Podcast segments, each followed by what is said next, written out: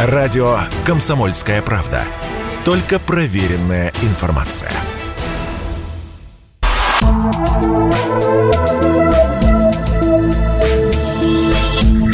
Просто космос. Всем привет! Здесь «Просто космос» и я, Баченина М. Помните Келвина с Марса?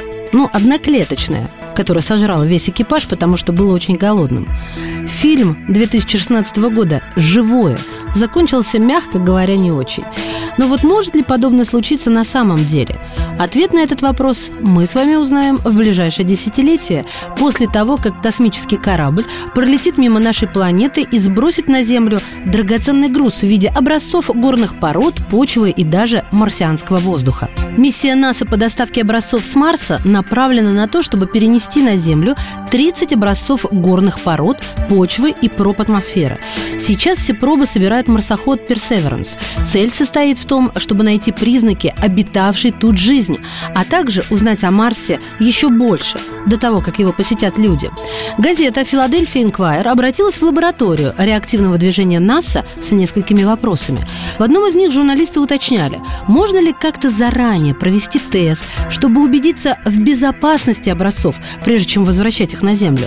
В НАСА ответили, что если бы существовал тест, то они бы его непременно провели. При этом даже самые лучшие тесты дают недостаточно данных.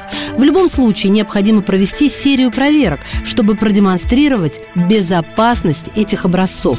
В ведомстве, кстати, обратили внимание на то, что они относятся к образцам с особой осторожностью, как если бы они были небезопасны. Угу, мы помним одноклеточного Келвина с Марса.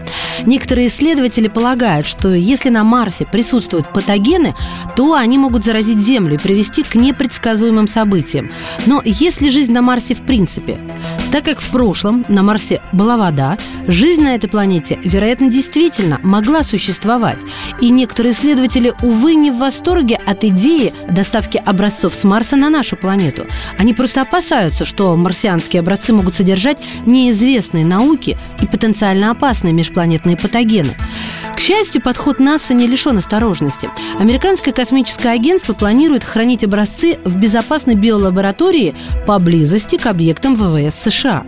Не знаю, успокоит ли вас это, но марсианские метеориты падают на Землю. И этот факт говорит о том, что нам не о чем беспокоиться. Однако мы не знаем наверняка, и поэтому стоит принять все меры предосторожности и хранить марсианские материалы до тех пор, пока не будет доказано, что они безопасны. Будет построено целое специальное помещение для хранения этих образцов. Их планируют либо стерилизовать, либо провести большое количество тестов, чтобы доказать их безопасность. Хотя, пожалуй, пересмотреть фильм «Живое» будет не лишним.